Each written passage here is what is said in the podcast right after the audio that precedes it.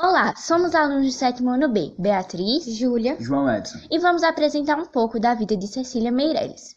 Cecília Benevides de Cavalho Meireles nasceu 7 de novembro de 1901, Rio Comprido, Rio de Janeiro, e faleceu 9 de novembro de 1964, Rio de Janeiro.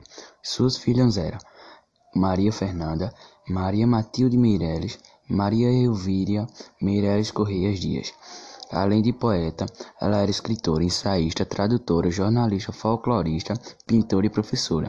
O seu pai morreu antes de Cecília nascer. Sua mãe faleceu quando ela tinha três anos e foi criada pela avó.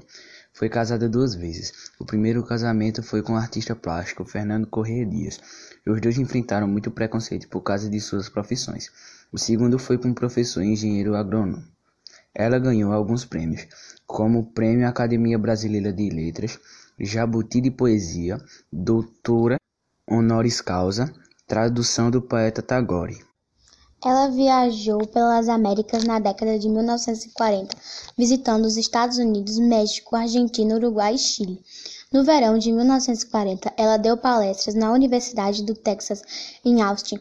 Ela escreveu dois poemas sobre seu tempo na capital do Texas e um longo poema socialmente consciente Estados, nos Estados Unidos, de 1940, publicando, publicando postumamente como jornalista suas colunas, concentrando-se mais na educação, mas também em suas viagens ao exterior no hemisfério, nos, no hemisfério no ocidental, Portugal, outras partes da Europa, Israel e Índia, onde recebeu um doutorado honorário.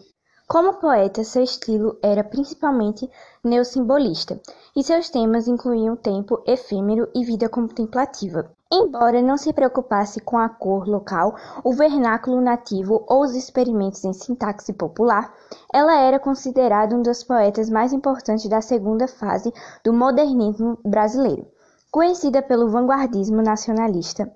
Como professora, ela fez muito para promover reformas educacionais e defendeu a construção e bibliotecas de bibliotecas infantis.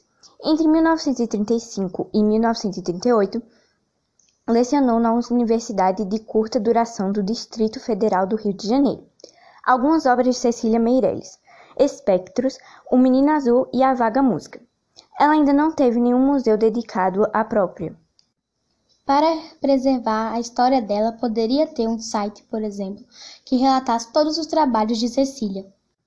Muito obrigado por ter nos escutado até aqui. Esperamos que você tenha aprendido mais sobre essa história dessa maravilhosa escritora, que foi Cecília Meirelles.